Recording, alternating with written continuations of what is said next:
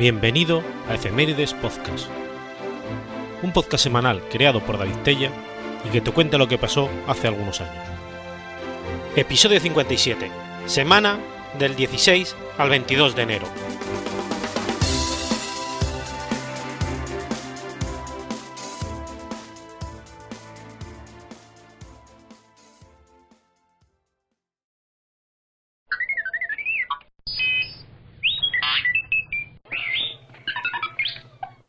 Miércoles 16 de enero de 1946. El niño prodigio Arturo Pomar gana el trofeo de ajedrez de Londres. Arturo Pomar Salamanca nació en Palma de Mallorca el 1 de septiembre de 1931. Desde muy pequeño demostró condiciones innatas para el ajedrez. Era un superdotado que a los 3 años ya imploraba a sus padres que le enseñasen a jugar, y a los 5 empezó a hacerlo con soltura, y a los 11 se destacaba como subcampeón provincial. El gran maestro soviético, Alexander Kortov, comentó de él en una ocasión que si hubiera nacido en la Unión Soviética habría sido un serio aspirante al título mundial. Esta aseveración es determinante. Pomar poseía facultades para haber estado en lo más alto del ajedrez, pero la España de posguerra no era precisamente el escenario adecuado para su preparación.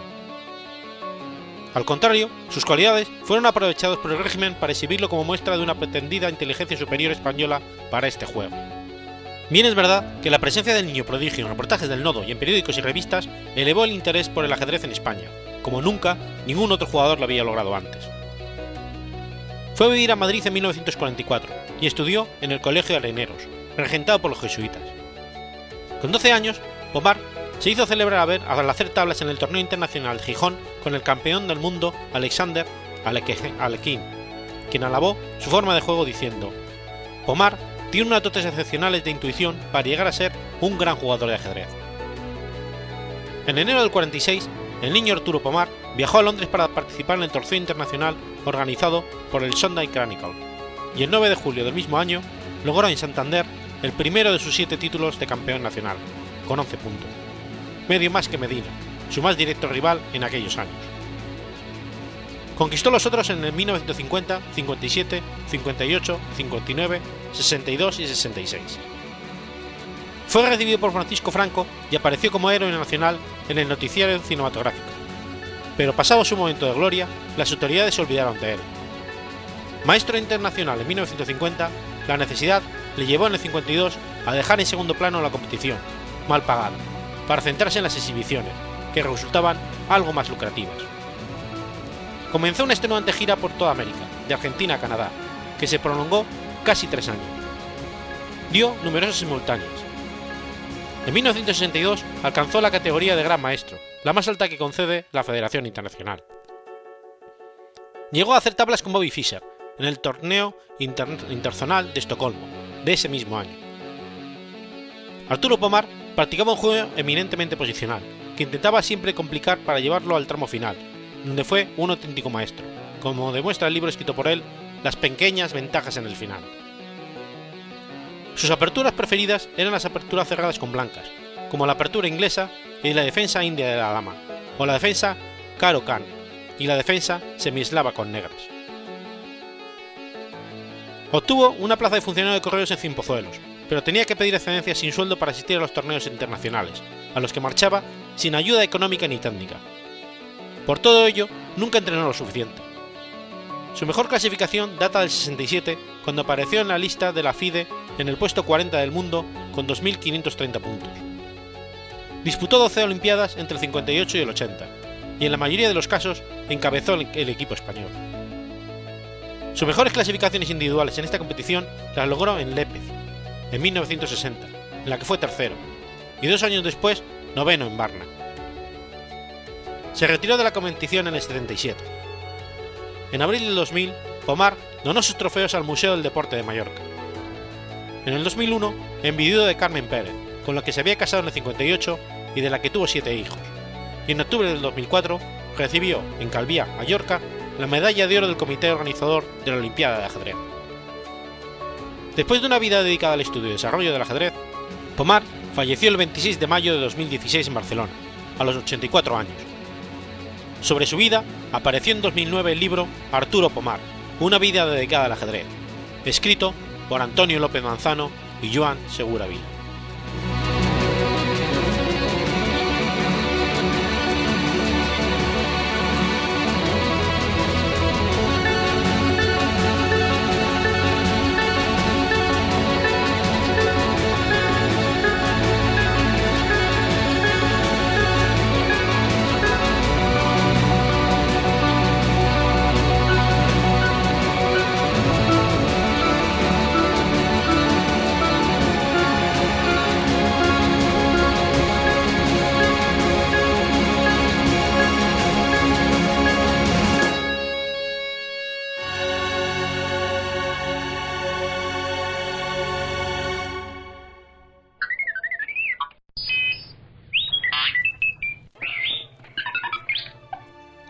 Domingo 17 de enero de 1897. Nace el asesino en serie Marcel Pitot. Marcel André Henri Félix Pitot nació el 11 de enero de 1897 en Auxerre, Francia. Informes posteriores a su muerte afirma que cometió diversos actos de delincuencia y criminales durante su juventud, pero no está claro si fueron reales o inventados posteriormente para el consumo masivo. Debe mencionarse, sin embargo, que un psiquiatra diagnosticó como enfermo mental el 26 de marzo de 1914 y que fue expulsado de las escuelas varias veces. Completó su educación en el Instituto Especial de París en junio de 1915. Durante la Primera Guerra Mundial, Pietot se alistó como voluntario del ejército francés, entrando en servicio en enero de 1916. En la segunda batalla de Aisne resultó herido y comenzó a mostrar más síntomas de colapso mental. Fue enviado a varias casas de descanso, donde lo arrestaron por robar mantes del ejército, morfina y otras provisiones militares, así como billeteras, fotografías y cartas, y fue encarcelado en Orleans. En un hospital psiquiátrico de Fleurs-les-Aubrais volvió a ser diagnosticado con varias enfermedades mentales, pero sin embargo fue reincorporado al campo de batalla en 1918. Fue transferido tres semanas después, tras herirse su propio pie con una granada, aunque fue incorporado a un nuevo regimiento en septiembre. Un nuevo diagnóstico fue suficiente para desafectarlo con una pensión de incapacidad. Tras la guerra, Pitot ingresó al programa de educación acelerada para los veteranos del conflicto. Completó la escuela de medicina en ocho meses e ingresó como interno del Hospital Mental de Obrecht. Recibió su diploma de medicina en diciembre de 1921 y se, mudó, a Villeneuve-sur-Yvonne, donde fue retribuido por sus servicios tanto por sus pacientes como por los fondos de asistencia médica del gobierno. Para ese momento, Pietot ya era, ya usuario de narcóticos adictivos.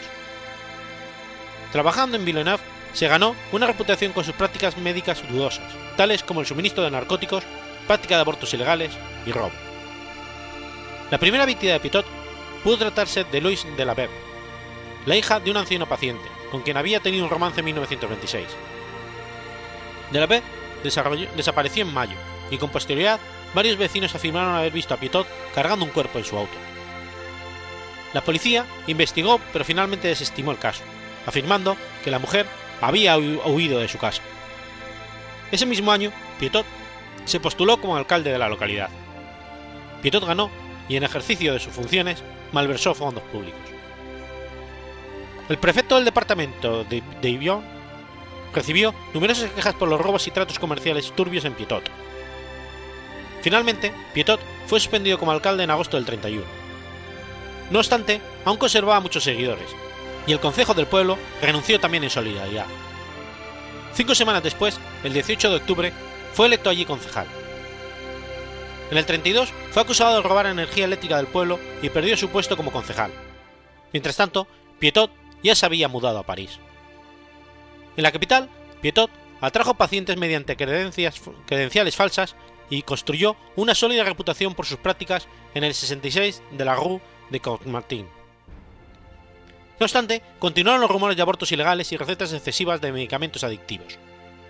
En el 36 fue designado como autoridad para redactar certificados de defunción. Tras la victoria alemana sobre Francia en el 40, ciudadanos franceses eran reclutados para realizar trabajos forzados en Alemania. Pietot los proveía certificados médicos de incapacidad falsos y además trataba las enfermedades de los trabajadores que habían regresado. La actividad más lucrativa de Pietot durante la ocupación fue su ruta de escape falsa. Bajo el seudónimo Dr. Eugène, Pietot pretendía tener medios para hacer salir de Francia de forma segura a gente que era buscada por los alemanes o por el régimen de Vichy. Pietot aseguraba que podía arreglarles un viaje a Argentina u otro lugar de Sudamérica, a través de Portugal, a cambio de 25.000 francos por persona. Tres cómplices conducían a las víctimas al Dr. Eugène, incluyendo judíos, luchadores de la resistencia y criminales comunes.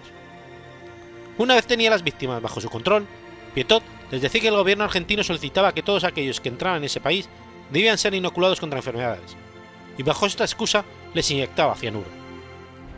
Una vez muerto, se adueñaba de sus posesiones y disponía de los cuerpos. Al comienzo, Pietot arrojaba los cuerpos al Sena, pero después comenzó a destruirlos sumergiéndolos en cal viva o incinerándolos. En 1941 Pietot compró una casa en el 21 Rue del Surieu. Pietot ordenó trabajos de importancia en la casa, con la finalidad de elevar los muros de la casa impidiendo la vista desde el exterior, a la vez que la adaptación como consultorio médico.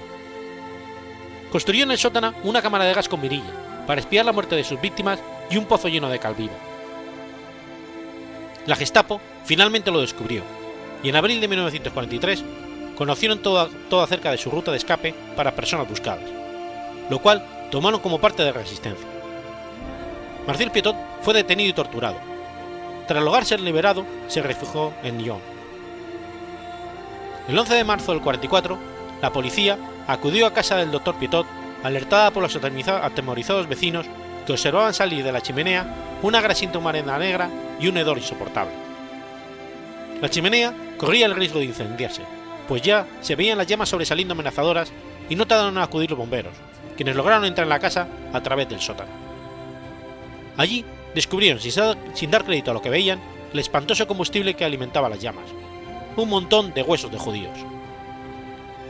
Momentos más tarde acudió la policía, y el doctor Marcel Pietot les explicó con orgullo que aquellos eran sus cadáveres, los restos de colaboradores nazis que habían sido asesinados por la resistencia francesa y confiados a su custodia para que se deshiciese de ellos. Los agentes aceptaron la explicación y lo dejaron ir, no sin antes felicitarlo por tener estas dotes de patriotismo. Pietot aseguró que era miembro de la resistencia y que sus víctimas habían sido 63 nazis. Al igual que los 27 cadáveres encontrados en el sótano, los agentes dieron por hecho que se trataba de más soldados alemanes. Pero cuando se constató que aquellas muertes no tenían que ver con la ejecución de colaboradores nazis, Pietot ya había huido en su bicicleta. A partir de ahí se llevó a cabo un minucioso registro de la casa, hallando, además de los cadáveres despedazados, casi 150 kilos de tejido corporal humano calcinado y otros muchos cuerpos descomponiéndose en un pozo del garaje que contenía cal viva. Al cabo de un tiempo de anonimato, Pietot inició una serie de correspondencia con el periódico Resistant, diciendo que la Gestapo había metido en su casa los cadáveres. Gracias a eso, fue de nuevo detenido el 2 de noviembre del 44. Su juicio comenzó en el Tribunal del Sena el 15 de marzo del 45. Ahí se descubrió la verdadera faceta del doctor. No era un luchador clandestino por la libertad, sino un criminal totalmente degenerado. Se le acusaba de 27 asesinados por las evidencias del su sótano. Su hermano Maurice, que le proporcionaba la cal, alegó que Pietot la utilizaba contra las cucarachas, pero el, enorme volumen de 400 kilos sirvió para inculparlo de, de complicidad criminal. Al final de tres semanas de juicio, el jurado lo declaró culpable de 24 de las 27 acusaciones, y en cuanto se dictó el veredicto de culpabilidad, se establecieron una serie de indemnizaciones a favor de los familiares de las víctimas. El 4 de abril de 1946, el doctor Muerte fue condenado a la guillotina. Marcel Pietot, hallado pues culpable de los crímenes de los que se le acusa, fue guillotinado el 25 de mayo del 46 en París, en la prisión de la Chanté. El asesino, lejos de mostrarse asustado por el momento, en el momento de su muerte, dijo con más ironía que nunca a los testigos de la ejecución: Caballero, le ruego que no mire, no va a ser bonito.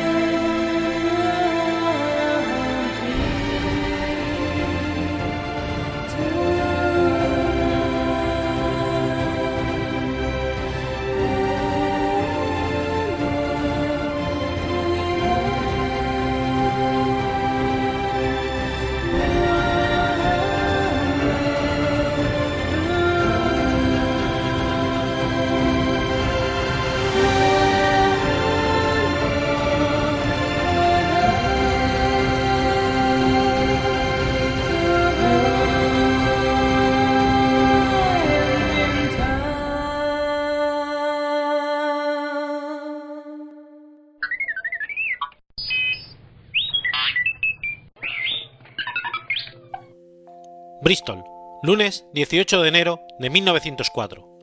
Nace Cary Grant. Su verdadero nombre era Archibald Alexander Leach. Grant tuvo una infancia infeliz y un tanto confusa. Su padre ingresó a su depresiva madre en un hospital psiquiátrico cuando su hijo tenía nueve años. Fue a la escuela de su ciudad natal, de la que fue expulsado a los 14 años, tras un incidente relacionado con los vestuarios de las alumnas. Ese mismo año se incorporó a una compañía de teatro con la que llegó a Estados Unidos en 1920, y del vodevil en Broadway pasó a Hollywood en 1931. Es allí donde comenzó a utilizar el nombre de Cary Grant. Pronto consiguió papeles en películas de éxito, tales como La Venus Rubia y Lady Lou. En 1942 adquirió la nacionalidad estadounidense. Grant protagonizó algunos clásicos de la comedia de enredo, como Historias de Filadelfia y La fiera de mi niña, ambas junto a Katherine Hepburn, o Arsénico por compasión. El director, Alfred Hitchcock, cuyo desapego por los actores era notorio, se entusiasmó mucho con Cary Grant y le contrató para actuar en cuatro de sus películas: Sospecha, Encadenados, Atrapa a un ladrón y Con la muerte en los talones, que se convirtieron en clásicos, al igual que otras obras del director. Aunque fue nominado dos veces para los Oscar, Grant no obtuvo el premio, si bien recibió en 1970 un premio especial de la Academia de Cine en reconocimiento a toda su carrera. En 1981 le fue concedido el Kennedy Center Honors, en reconocimiento a su talento y contribución a las artes escénicas.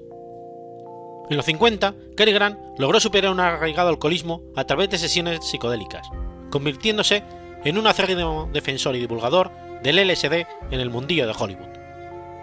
A lo largo de su vida, Grant llegó a casarse cinco veces, siendo su, penúltima esposa la actriz Diana Canyon, mucho más joven que él y con la que tuvo una única hija, Jennifer Grant. Grant quería que Jennifer no trabajara en la industria cinematográfica, pero después de la muerte del padre, Jennifer se hizo actriz. Algunos, incluyendo a Hedda Hopper y al guionista Arthur Lawrence, han dicho que Grant era bisexual. Sobre ello corrieron rumores durante décadas. Grant, presuntamente, estuvo involucrado sentimentalmente con el diseñador de vestuario Henry Kelly, cuando primero se trasladó a Manhattan y luego vivió con el actor Rodolph Scott durante 12 años. Durante los últimos años de su vida, retirado del cine, fue ejecutivo de diversas empresas relacionadas con el mundo del cine. Se dedicó a viajar por el mundo y por los Estados Unidos, donde realizó diversas sesiones de su programa Una noche con Cary Grant, en la que tras la proyección de fragmentos de sus películas respondía a las preguntas del público. Grant se estaba preparando para una actuación en el Teatro Alder en Dayton, Iowa, en la tarde del 29 de noviembre de 1986, cuando sufrió una hemorragia cerebral. Su esposa Bárbara no sabía lo que estaba pasando y fue a una farmacia local para obtener una aspirina. Murió a las 11 y 22 en el hospital de San Lucas, a la edad de 82 años. La mayor parte de sus bienes, por valor de millones de dólares, fueron para su quinta esposa, Bárbara Harris, y para su hija, Jennifer Grant.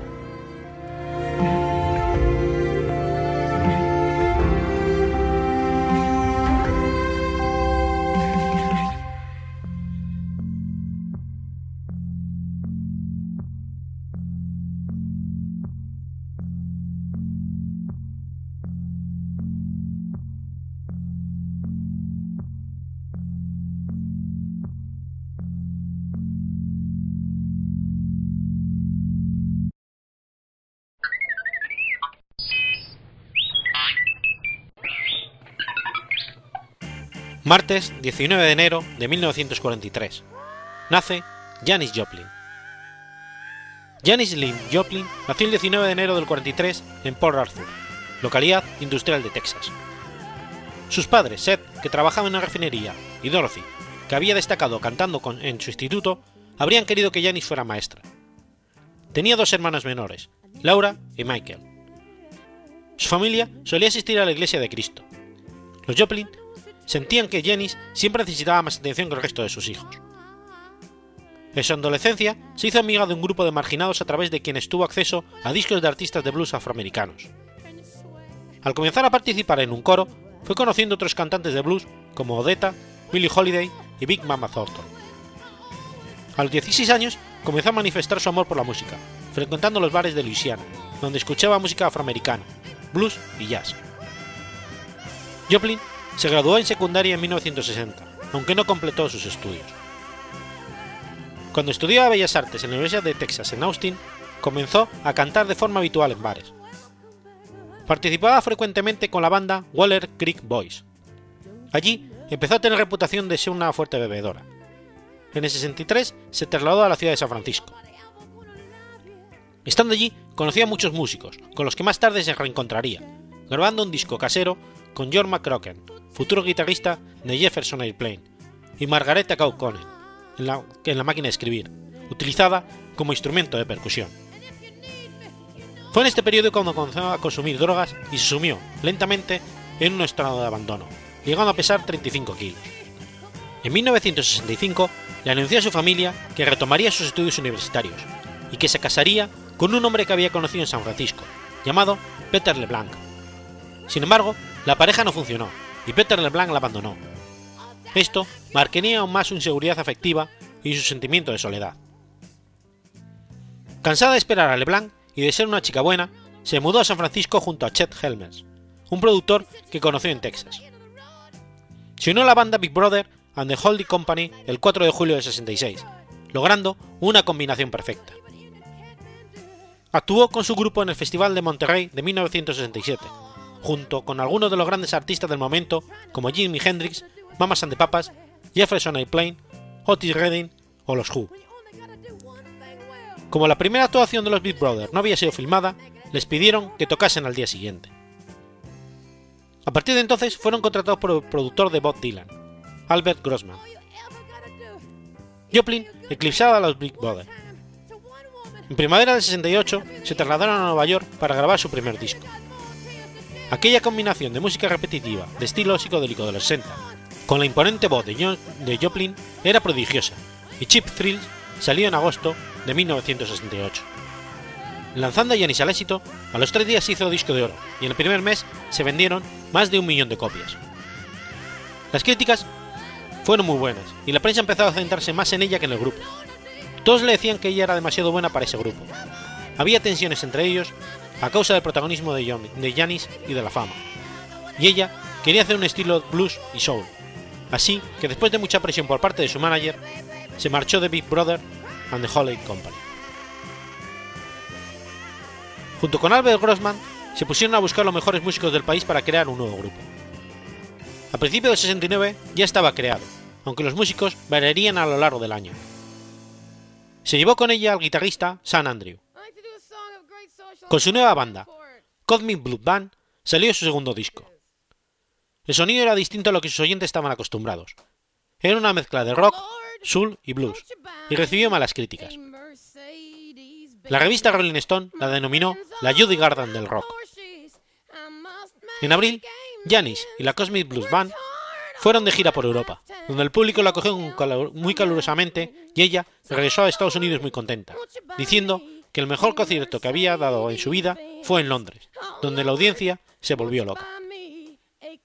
En ese año, a causa de la presión, se enganchó a la heroína y comenzó a prodigarse en entrevistas, las que terminaba hablando de su vida y de sus sentimientos.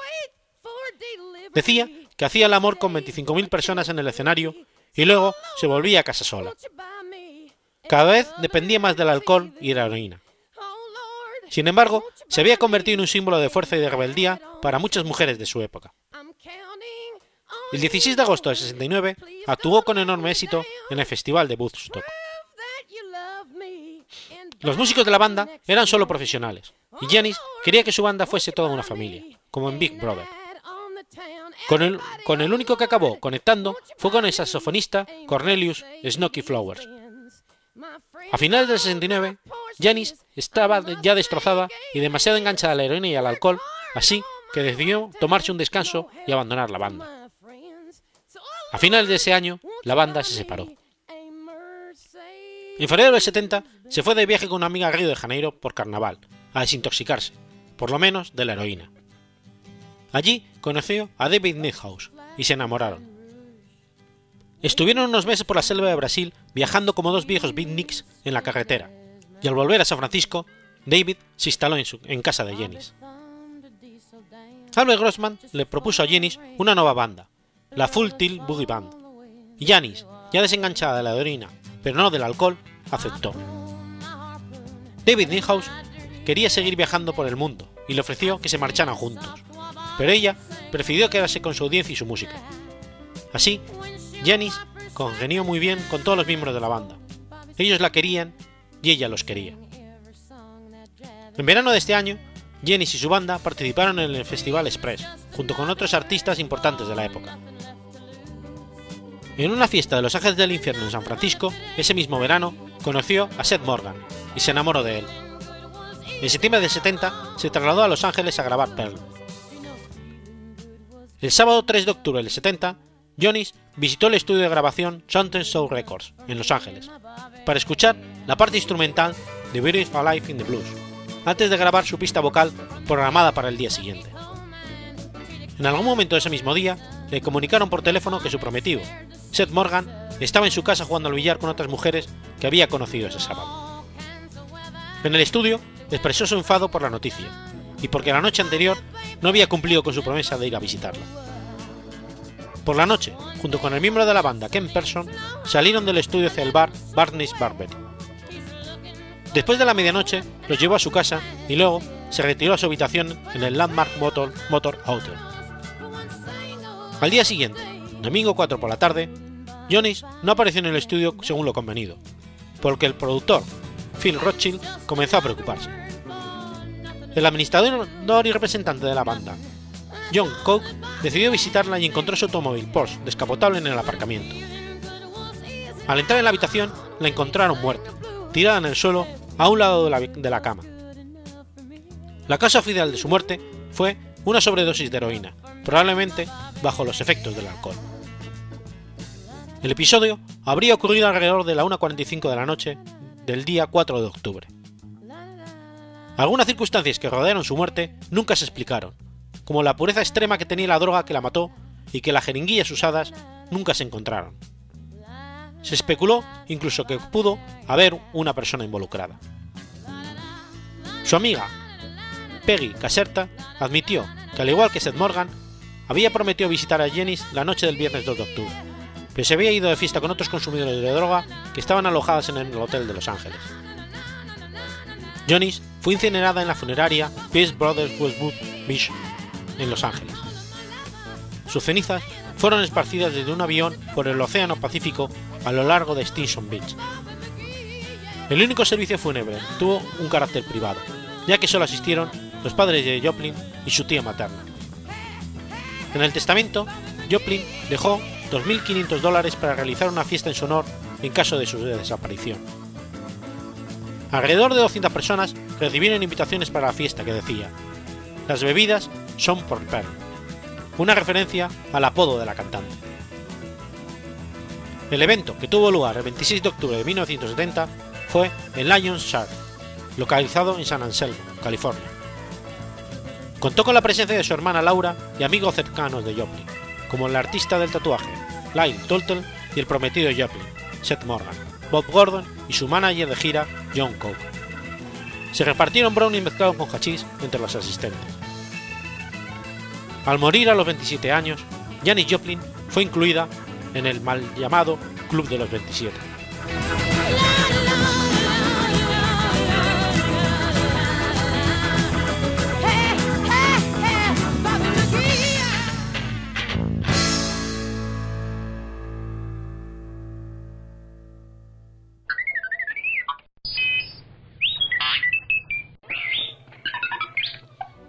Sábado 20 de enero de 1934.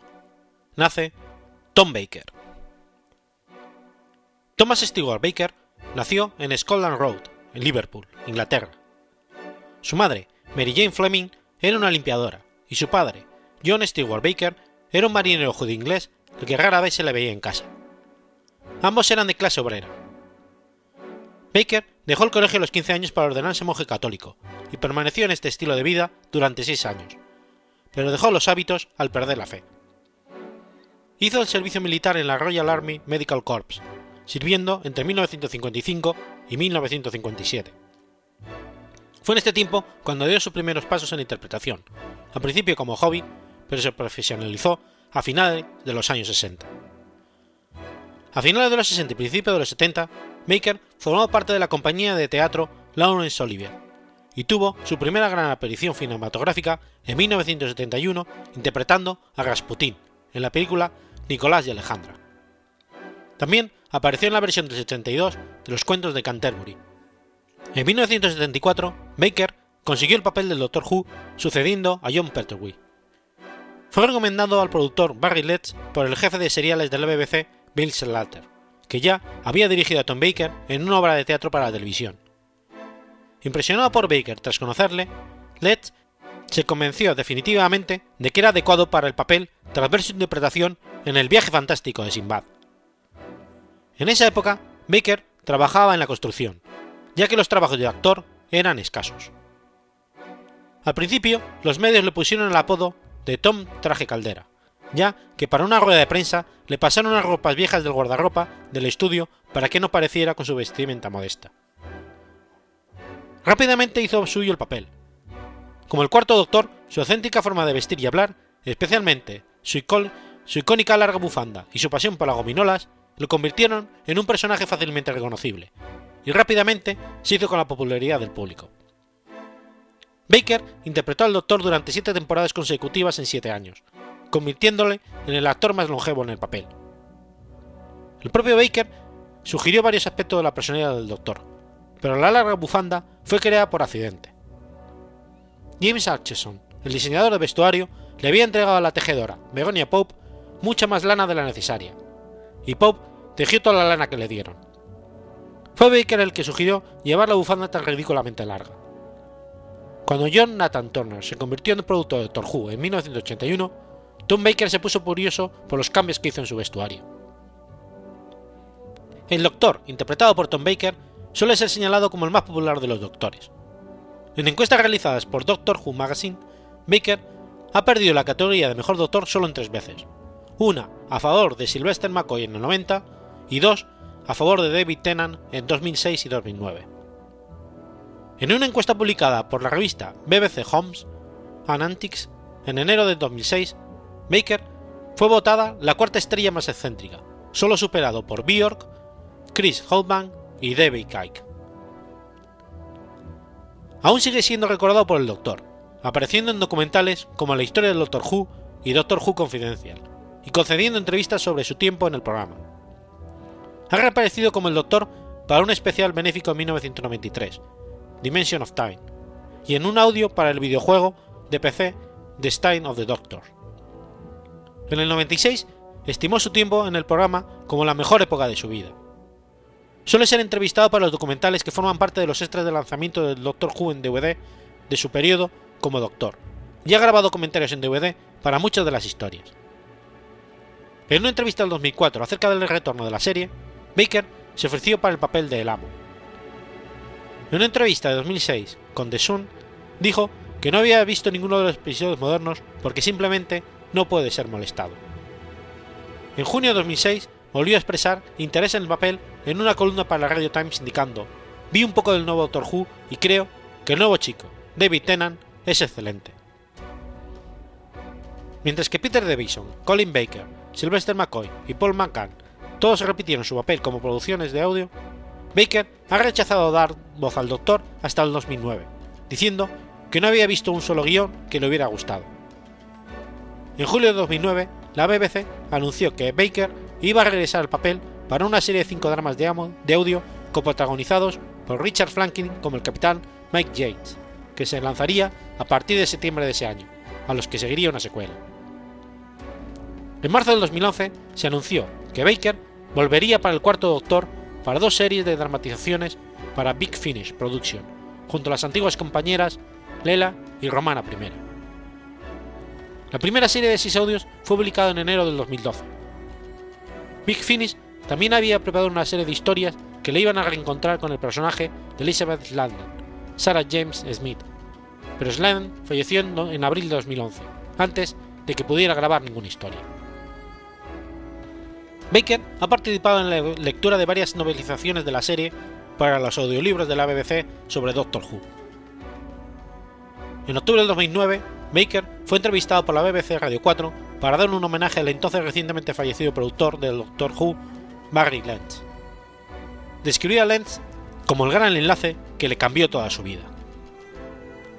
El 23 de noviembre de 2013 apareció, a modo de cameo, en el episodio especial con motivo del 50 aniversario de la serie, El Día del Doctor, aunque interpretando un papel diferente.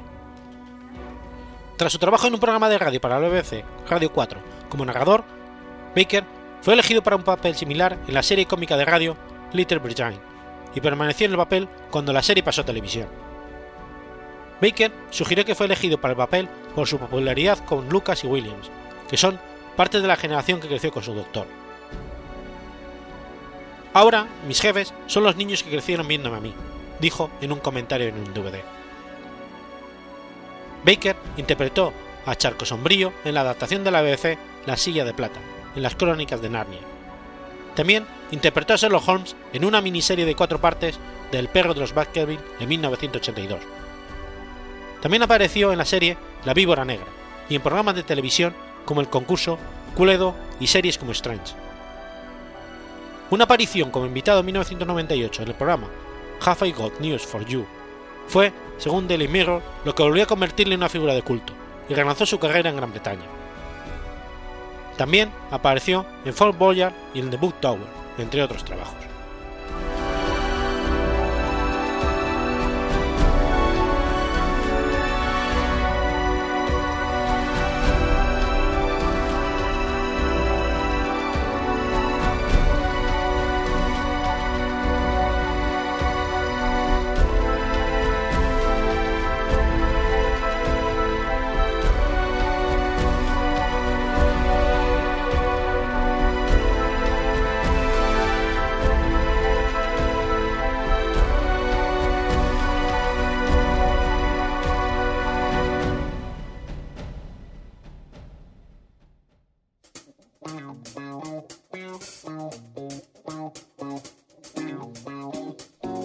¿Conoces la Asociación de Escuchas de Podcasting?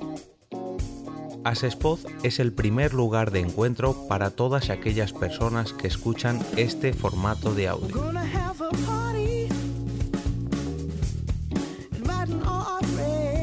Compartimos, comentamos y escuchamos una gran cantidad de podcasts, pero seguro que no los conocemos todos. Nos falta este que estás escuchando ahora mismo.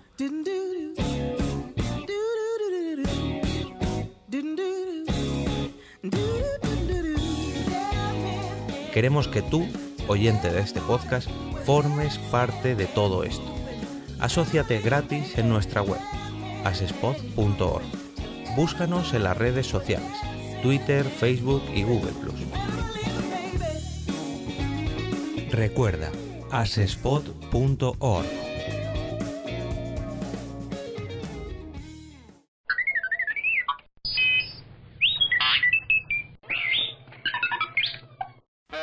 lunes 21 de enero de 1924. Nace Benny Hill.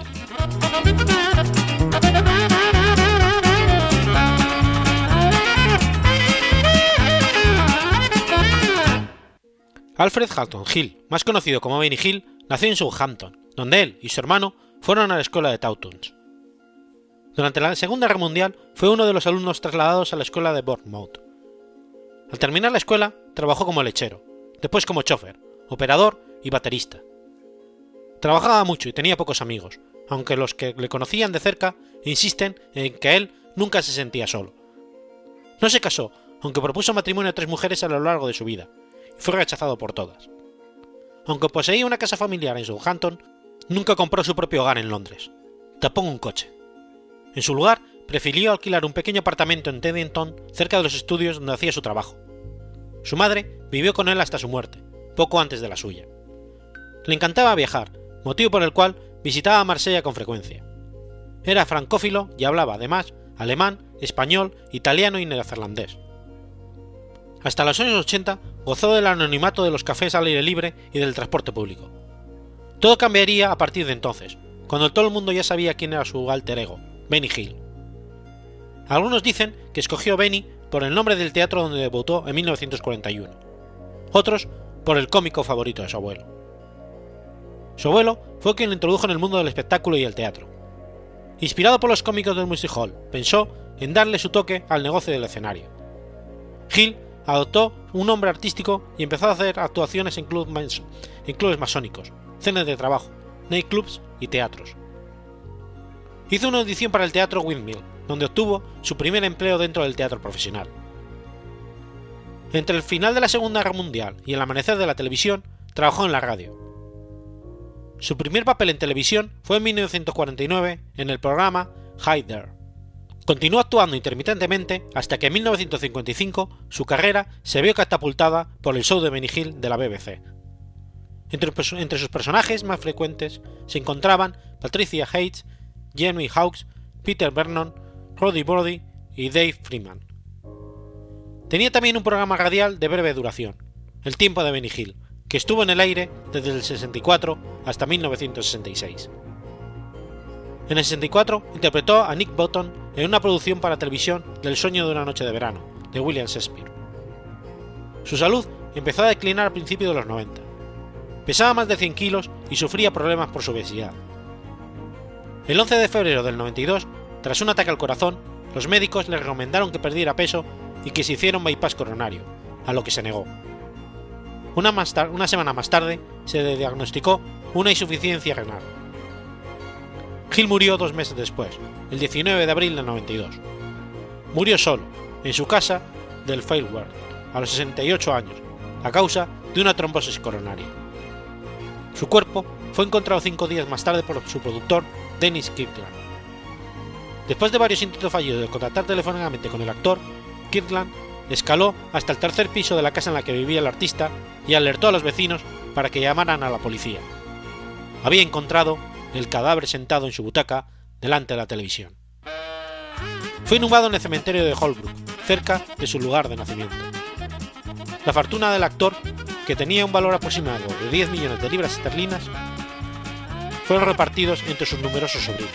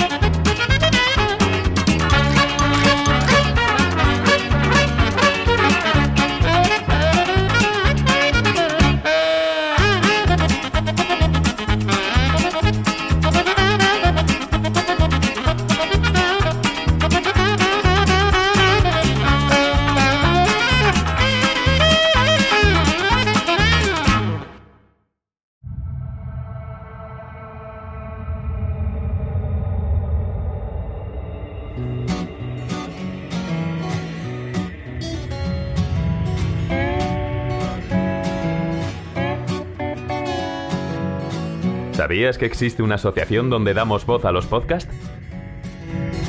La Asociación Podcast nace con el propósito de aunar intereses relacionados con el podcasting, ofreciendo formación, soporte y una mesa de debate sobre el podcasting, no solo en España, sino también en toda Hispanoamérica.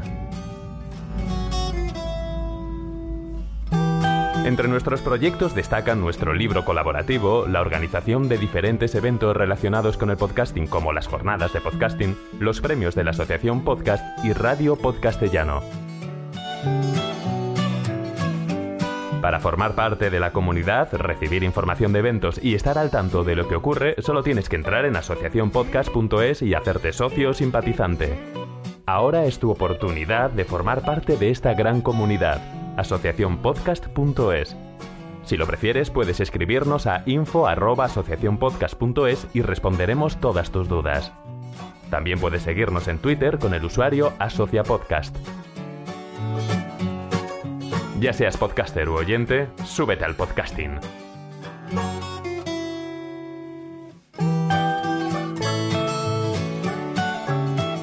Gracias, de nada. Súbete al podcasting.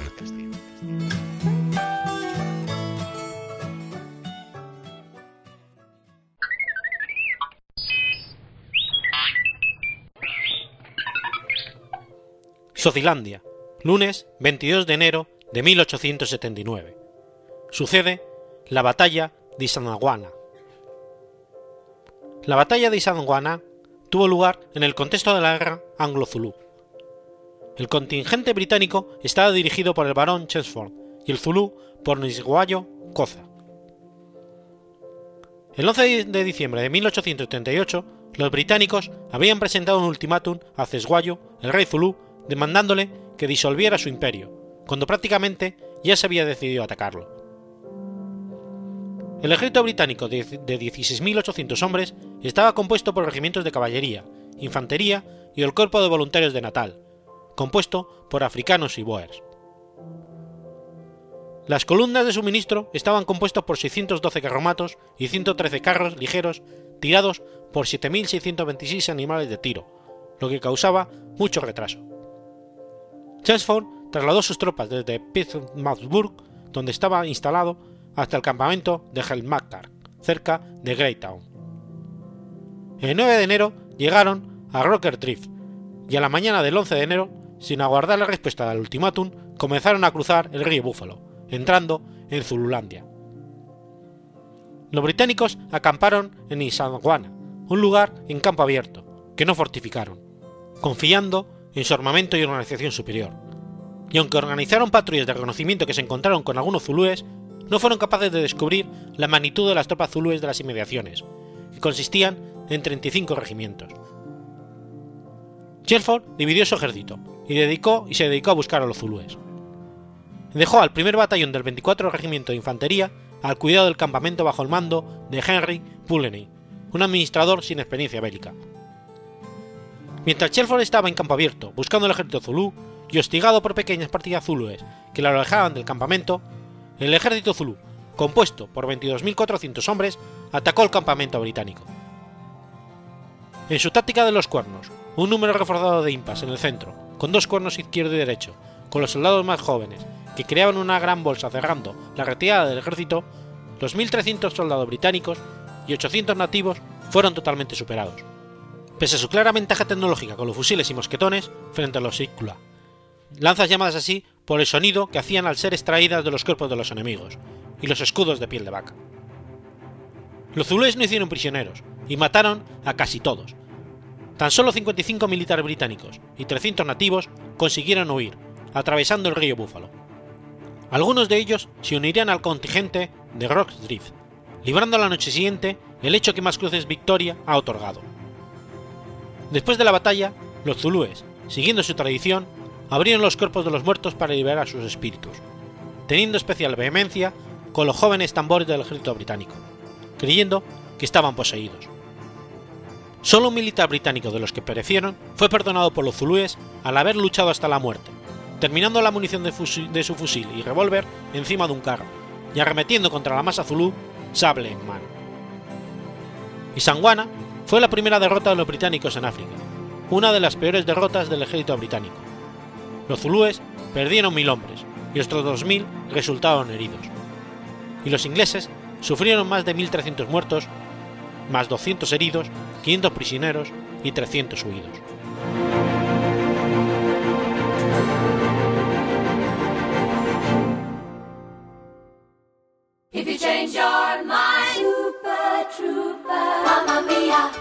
Robin, Premios Nobel, Ikea, Avicii, Las Albóndigas Suecas, La Socialdemocracia, Ingmar Bergman, Carola, El Lago Malare, Los Vikingos, Spotify, El Tetrabric, Greta Garbo. y mucho más en haciendoelsueco.com, el podcast de la cultura sueca. Ah, y también ABBA.